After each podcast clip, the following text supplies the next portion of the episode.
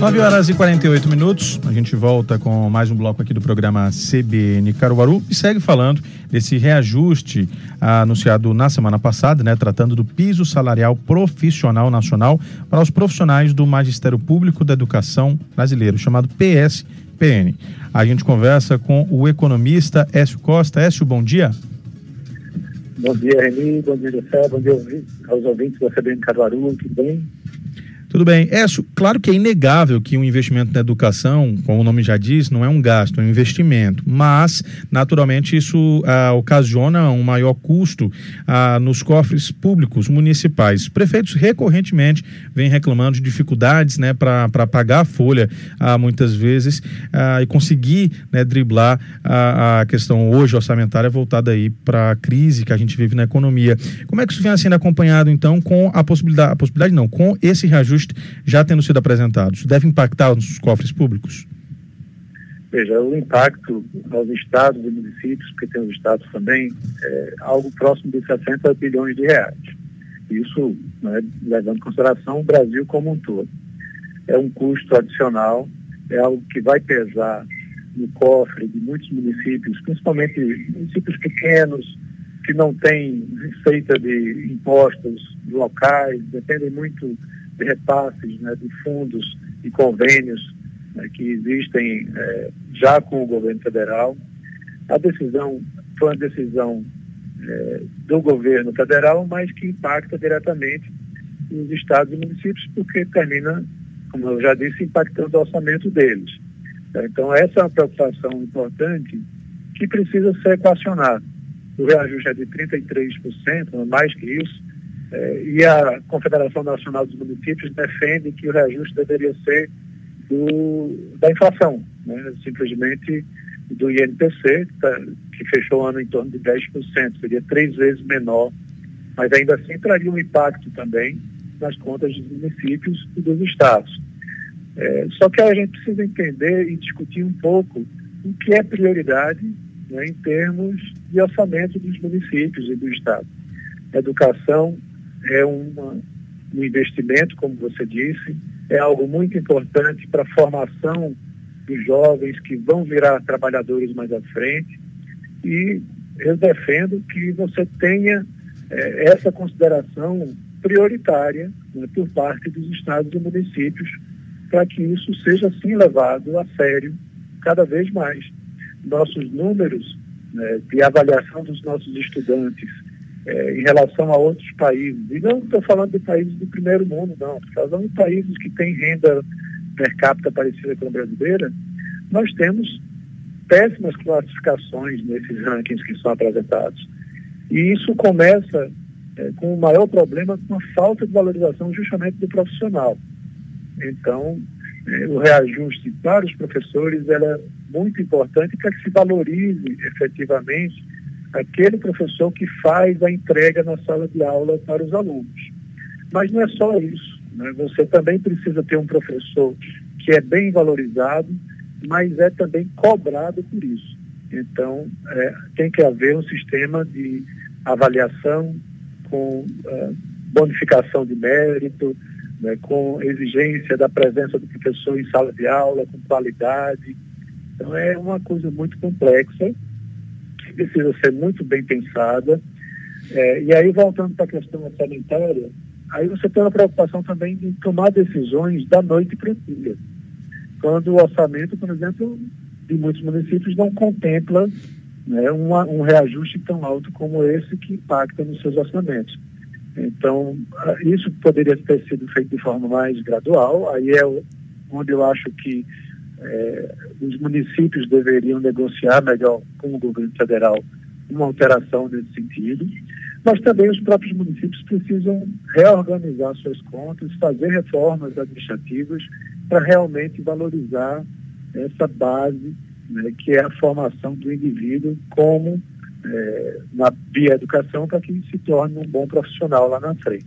Então é, é difícil, né, porque você tem que balancear esses dois pontos que eu mencionei, mas na minha, como eu disse, na minha opinião, a educação é fundamental na formação do indivíduo e precisa sim ser valorizada e valorizando os professores. Agora, Écio, você fala da valorização e da necessidade desse reajuste, né, desse, desse ajuste, inclusive, dos municípios nas contas para poder é, viabilizar essa questão. No tocante ao governo do Estado, nós conversamos aqui agora há pouco com a presidenta do Sintep, a Ivete Caetano, que falava sobre essa necessidade dessa conversação e que o governo né, iria apresentar uma nova proposta sobre o que vai ser repassado.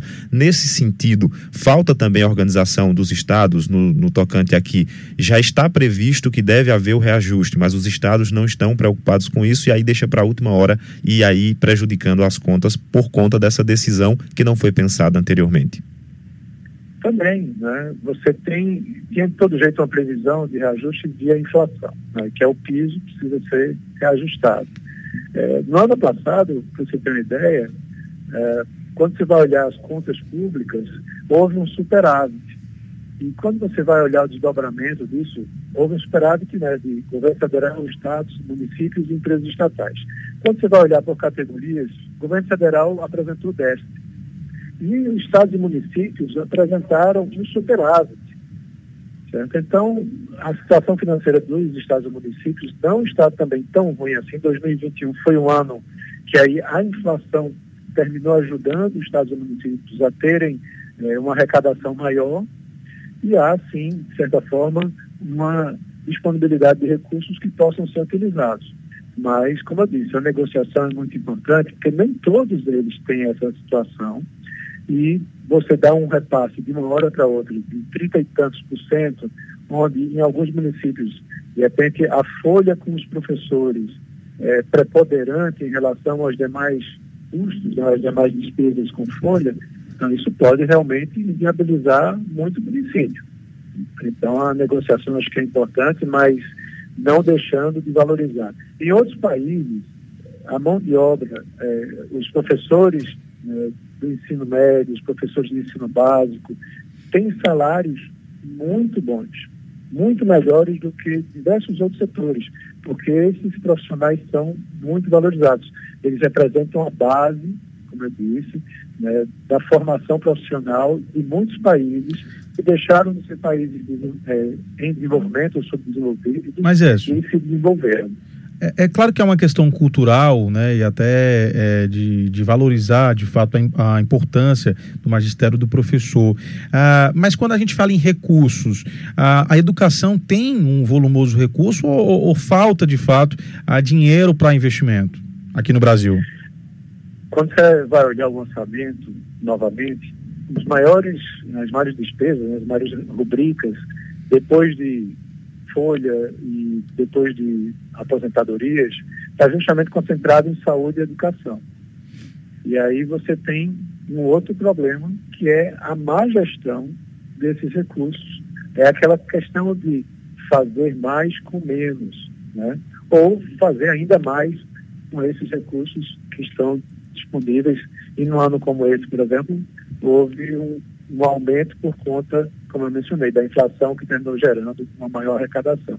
Então, de repente, o problema está é, é, mais na ineficiência né, da gestão pública em gerir bem esses recursos. É.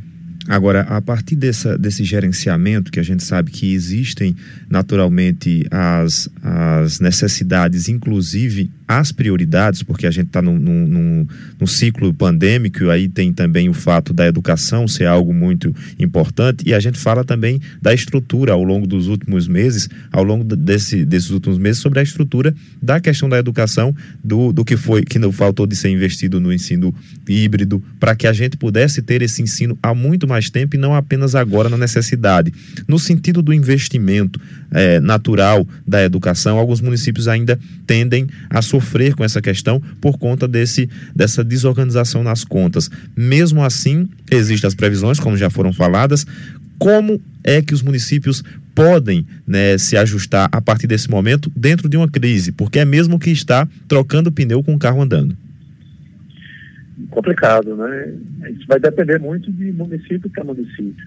Você tem exemplos importantes, né? por exemplo, no Ceará, quando você vai olhar alguns índices né, de desempenho escolar dos alunos lá, tem municípios lá, e aqui no interior também do estado, alguns municípios onde você tem um desempenho muito bom com recursos que muitas vezes são escassos. O que é que eles fizeram de diferente dos demais? Então, isso precisa ser copiado, esse sistema de gestão, de é, desempenho escolar, é, de você bonificar né, aquele desempenho melhorado. É, é isso que a gente precisa ter realmente dos nossos gestores públicos, uma maior atenção e até mesmo uma maior profissionalização com relação à utilização dos recursos para a educação. O mesmo se repete com saúde e outras áreas. Mas a gente tem bons exemplos que podem ser seguidos. O problema é que muitas vezes a educação ela eh, sofre de má gestão, de desvios, né, de problemas que a gente vê até com certa recorrência né, sendo apresentados na mídia. É, é importante falar disso exatamente porque há o questionamento popular muitas vezes por que, que o dinheiro, ah, por que, que falta investimento para a educação? Não é que falte, o dinheiro está lá, muitas vezes é mal empregado e é essa questão que a gente deve ah, cobrar né, os gestores públicos e também cobrar o nosso legislativo que tem essa atuação exatamente na fiscalização do recurso público.